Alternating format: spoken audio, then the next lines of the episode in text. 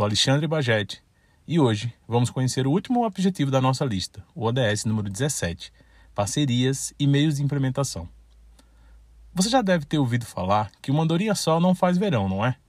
E que juntos somos mais fortes. O ODS 17 fala da importância de unirmos esforços em prol do bem comum. Todos os objetivos pactuados só poderão ser alcançados com a massiva parceria global. Todos os ODS têm enorme importância, mas este é o que possui o maior número de metas, abordando diferentes frentes ligadas ao desenvolvimento sustentável. Na área de finanças, por exemplo, visa fortalecer a mobilização dos recursos financeiros para os países de desenvolvimento a partir de múltiplas fontes e ajudá-los a alcançar a sustentabilidade de suas dívidas de longo prazo.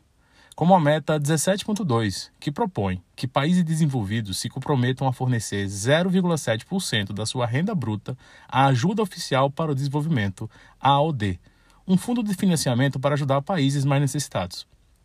Enquanto a assistência oficial de países desenvolvidos aumentou 66% entre 2000 e 2014, crises humanitárias ainda causadas por conflitos ou desastres naturais continuam a demandar mais recursos e auxílio financeiro. Hoje, o mundo é muito mais interconectado do que antes. Então, melhorar o acesso à ciência, tecnologia e inovação é uma importante maneira de compartilhar ideias e promover inovação. Os ODS buscam aprimorar a cooperação Norte-Sul e Sul-Sul, com o apoio dos planos nacionais para o alcance dos objetivos. Esses termos Norte e Sul não se referem a uma divisão geográfica. Norte global é o termo utilizado para os países desenvolvidos, já que a maioria deles fica no hemisfério norte. E Sul global aos países em desenvolvimento. Antes costumávamos chamá-los de primeiro mundo e terceiro mundo. Outra meta deste ODS é a promoção de um sistema multilateral de comércio universal, baseados em regras, aberto, não discriminatório e equitativo, buscando o aumento das exportações e a criação de mercados livres de taxas e mais acessíveis. E isso tudo não tem sustentação sem uma coerência de políticas. Então, metas sistêmicas foram propostas para aumentar nossa estabilidade macroeconômica global, respeitando o espaço político e a liderança nacional e coordenando as políticas dos outros ODS, como a erradicação da pobreza e o desenvolvimento sustentável.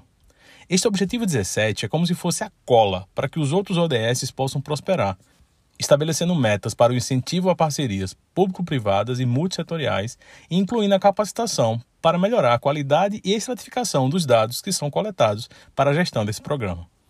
E o que já está sendo feito? Aos governos locais está a atribuição de adotar o ODS em sua gestão, promovendo políticas concordantes com o desenvolvimento sustentável, com a participação popular e a disseminação das metas propostas.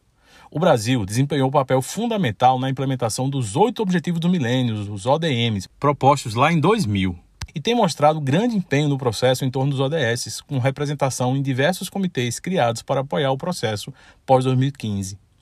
Porém, segundo o último relatório de indicadores, este é um dos ODS com a pior performance, com apenas 6 dos 20 indicadores aplicáveis produzidos e 11 ainda em construção.